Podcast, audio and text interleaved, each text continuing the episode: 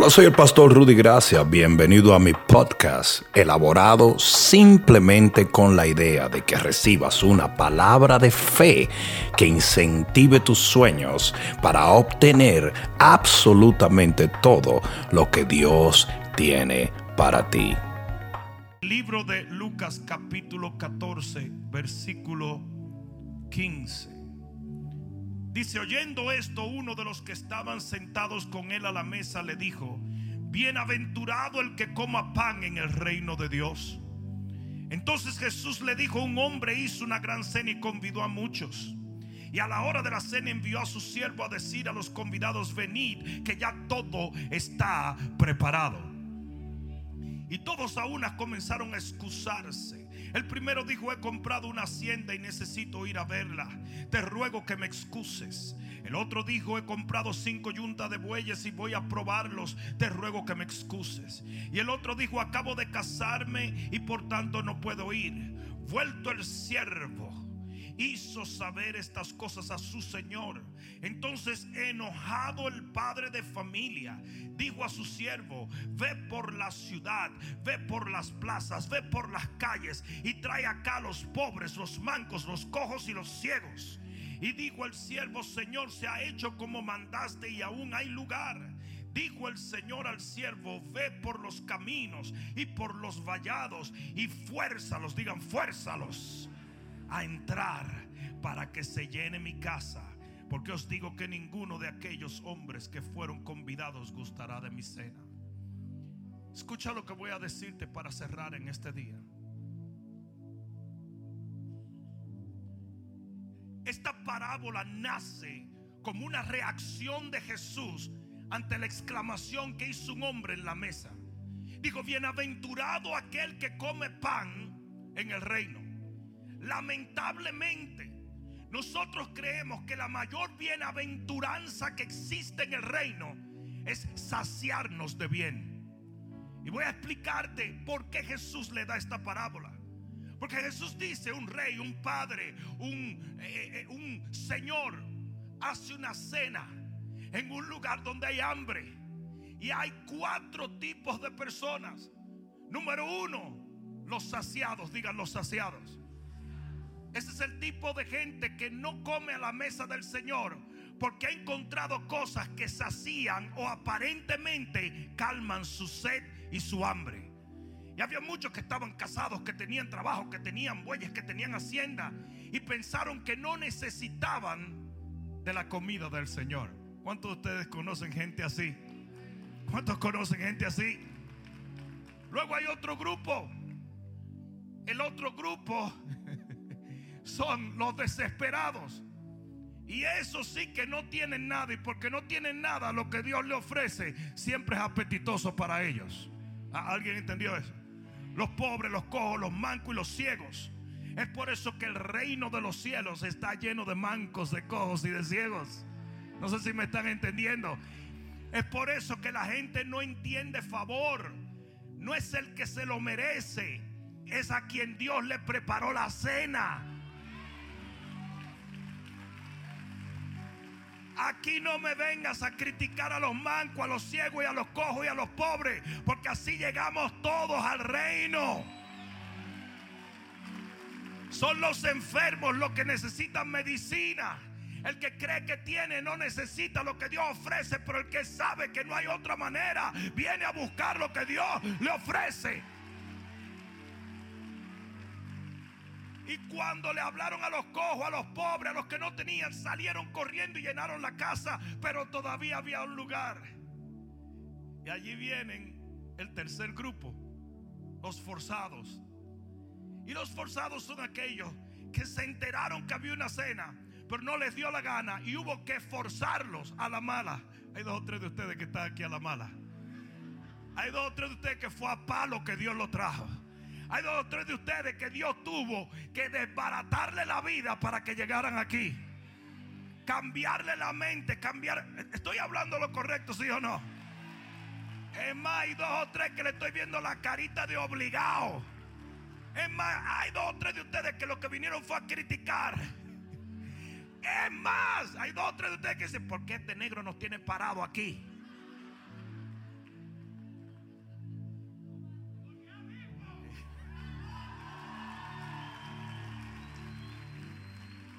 Pero aquí viene el cuarto grupo. Y ahí fue donde Dios me habló fuertemente. Porque ese cuarto grupo no tiene una relación con el Señor de la casa por la necesidad que tienen, sino más bien por el servicio que quieren darle. Y esos son los siervos. Ah, no, no, no me oyeron. No me oyeron. Esos son los siervos. Si ustedes se dan cuenta, los siervos en esa parábola tenían una relación estrecha con el Señor. Y cuando nadie sabía de la cena, los siervos sabían de la cena. Y cuando nadie había comido de la cena, ya ellos habían comido de la cena. Y cuando nadie sabía la voluntad del Señor, ellos la sabían. Y cuando nadie oía a Dios, ellos los oían. No, no, no, no, no me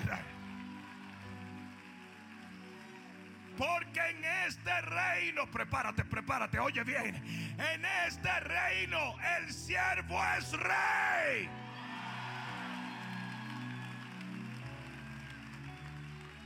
Porque hasta el rey se hizo siervo.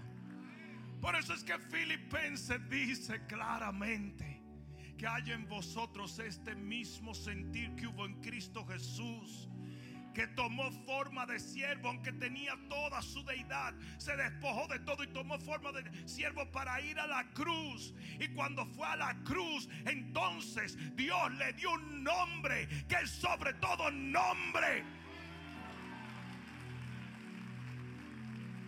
¿Cuál es el punto que estoy tratando de hacer? En este reino podemos darle gloria a Dios por los banquetes que Él nos sirve. En este reino hay sanidad. En este reino hay prosperidad. En este reino hay bendición. En este reino hay abundancia. Y está bien que si estás cojo, manco, pobre, ciego, llegues aquí buscando eso. Pero si tú quieres un grado de honor, usted tiene que servirle a Dios de todo corazón.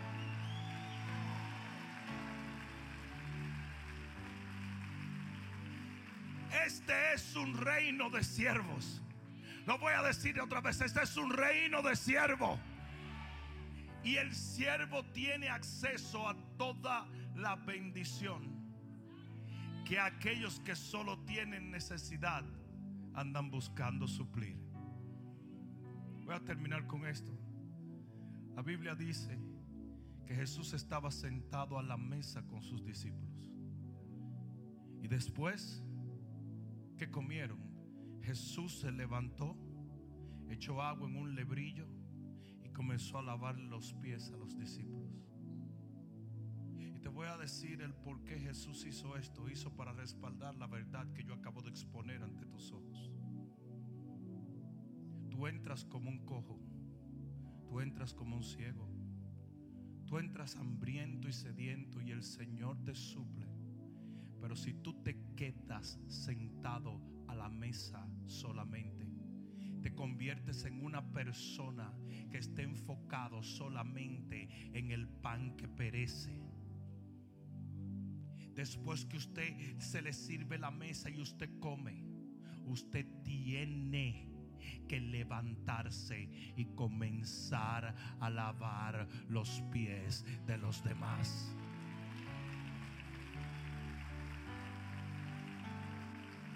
Termino con esto.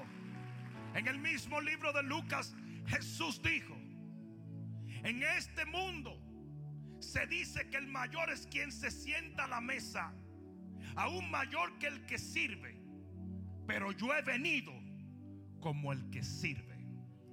Y usted tiene que hacer una decisión. De si usted quiere ser de, los que siempre está sentado a la mesa o de lo que está debajo de la mesa lavando los pies.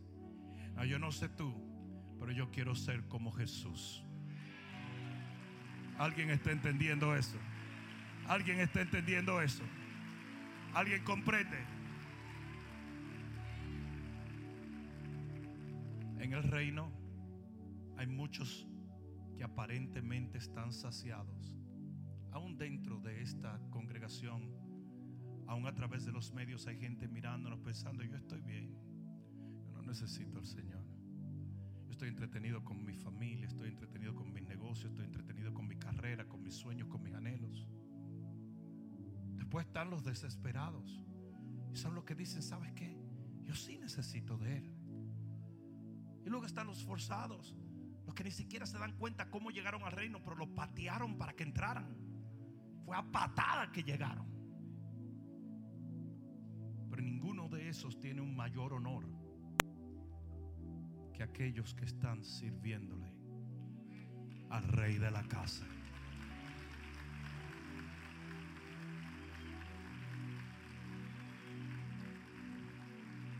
Se dieron cuenta que en esa parábola el rey o el padre de familia nunca habló con nadie, solo con el siervo.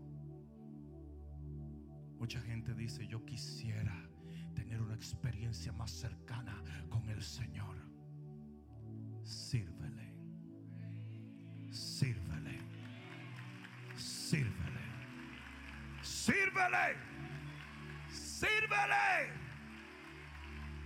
El Señor llamó a Pablo un instrumento. Y eso es lo que somos, un instrumento. Ese instrumento que está ahí es absolutamente inservible a menos que alguien lo toque. Y cuando alguien lo toca, adquiere valor, produce belleza, envía un mensaje, causa confort.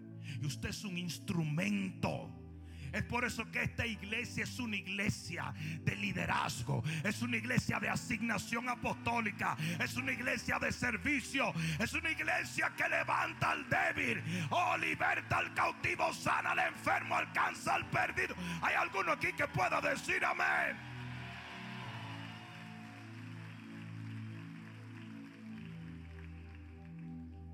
Siempre lo seremos. Siempre lo seremos. Cierra un momento tus ojos.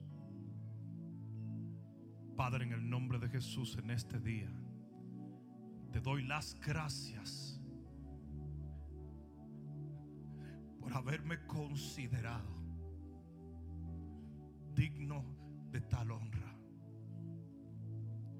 Gracias Señor que me has permitido servirte toda mi vida.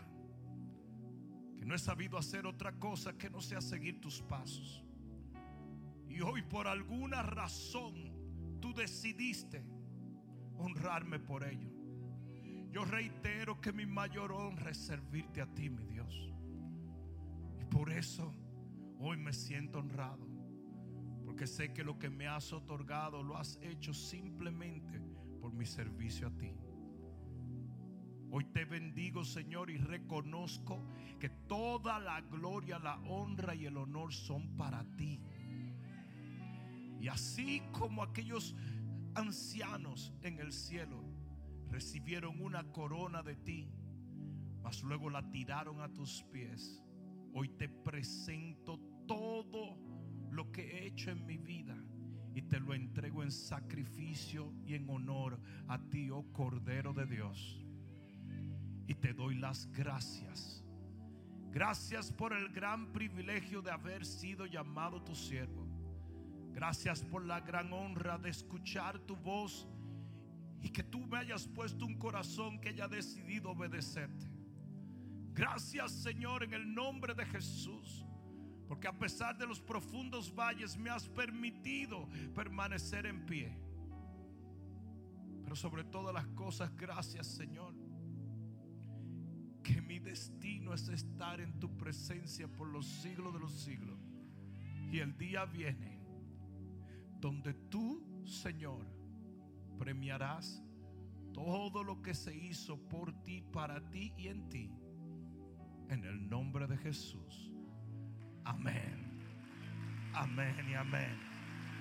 Hácelo fuerte al Señor.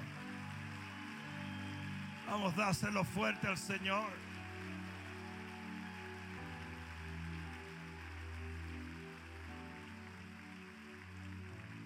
Vamos a adorar a Dios un momento, ¿les parece? Vamos a cerrar adorando a Dios. Si quieres acércate aquí, puedes acercarte. Levanta tus manos, cierra tus ojos. Vamos a adorar al Rey. Gracias Señor. Gracias Señor. Levanta tus manos.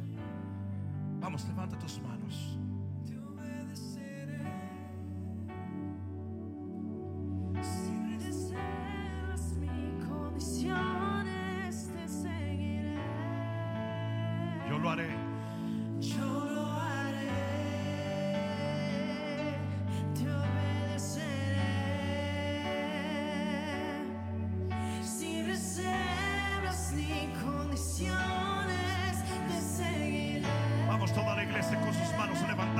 Yo lo haré.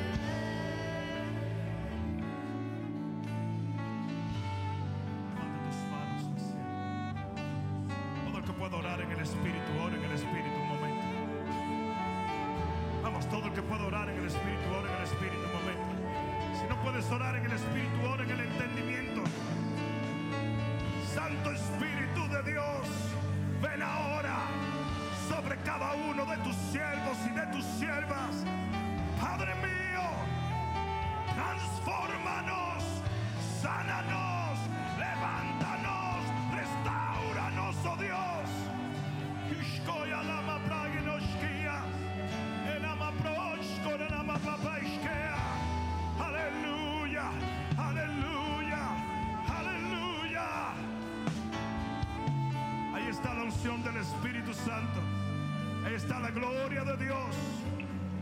Ahí está, ahí está, ahí está, ahí está. Recíbelo en el nombre de Jesús. Recíbelo en el nombre de Jesús. Permite que la unción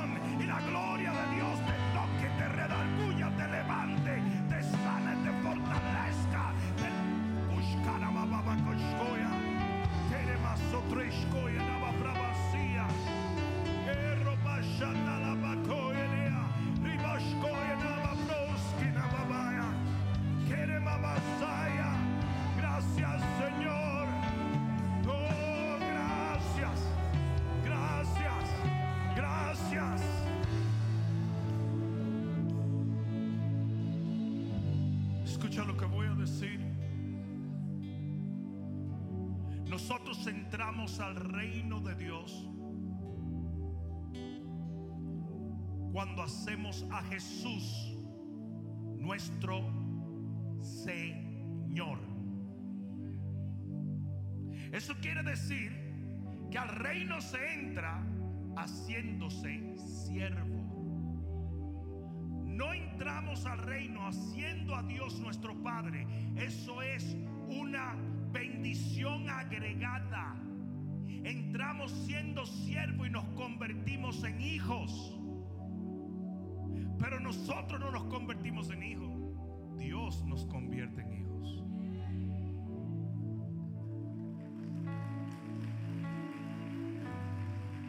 Por lo tanto, el que no tiene un corazón de siervo puede entrar a este reino. Porque en este reino hay un solo Señor y nosotros somos sus siervos. ¿Alguien está entendiendo eso? ¿Alguien comprende eso? Porque yo sé que algunos teólogos rápido van a decir, es que somos hijos, no somos siervos. No, no, no, no, espérate, papá, espérate, espérate. Time out. Si tú entras al reino confesando a Jesús como Señor, el Señor es el amo del siervo. Entonces tú entras al reino como siervo. Y Dios te transforma en hijo. Pero tu corazón de siervo no puede evaporarse. Porque ese fue el, el exacto error que cometió el hijo pródigo. El hijo pródigo dejó de servir y comenzó a ambicionar. Y cuando su ambición cambió de una simple ambición de servirle a su padre, en ese momento se alejó y lo desperdició todo.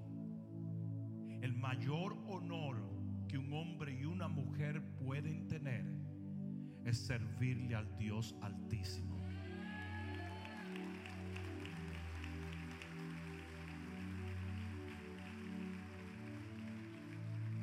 Levanta tus manos al cielo.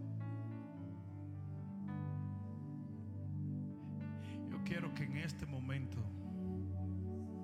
tú entres a cuenta con Dios.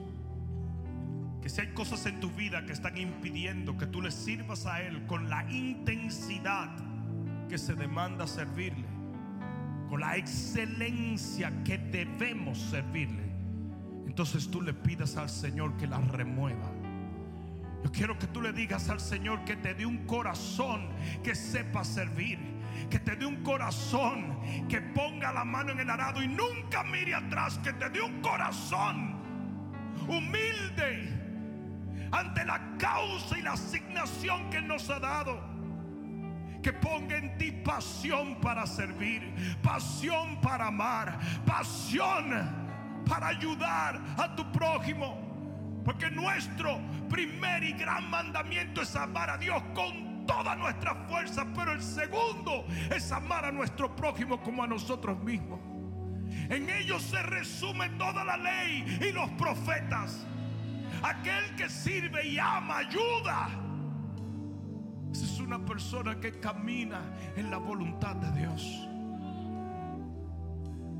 Al principio de este año, nosotros le vamos a decir al Señor, heme aquí, heme aquí, Señor.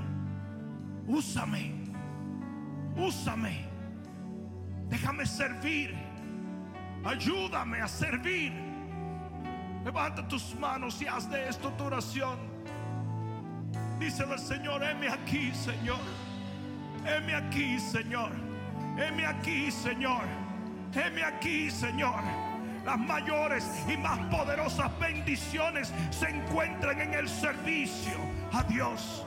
La Biblia dice que cuando Moisés servía a su suegro Jetro, encontró en un desierto la llama de la gloria de Dios que lo llevó a ser un líder de millones de personas. No hay manera de ser elevado sin primero ser humillado. La cuesta arriba es cuesta abajo. Servimos porque Él sirvió para convertirnos en lo que Él se convirtió. Levanta tus manos, Padre, en el nombre de Jesús. Yo oro por una generación de gente que sirve con toda la pasión y las fuerzas de su alma. Padre mío, en el nombre de Jesús, permite que nosotros seamos un reino, no solamente de hijos, sino de hijos con un corazón de siervo. Padre mío, gracias te doy en este momento por cada líder de grupo. Gracias te doy por cada cabeza de, de.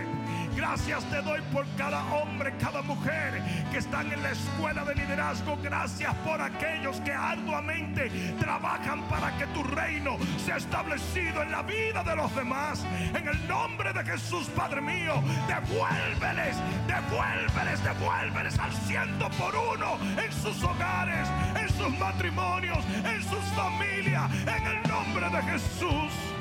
Que todo lo que ellos han sembrado en otros los cosechen al ciento por uno en sus casas y en sus familias. En el nombre de Jesús. Todo el mundo con sus manos levantadas diga, Padre, heme aquí.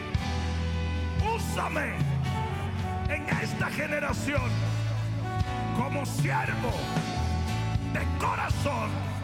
En el nombre de Jesús.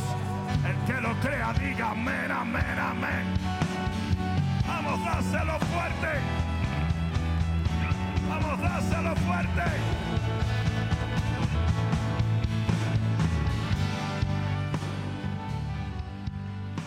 Quiero que le den un aplauso a nuestros invitados. Gracias por honrarnos. Pastores, profetas, denle un fuerte aplauso a ellos.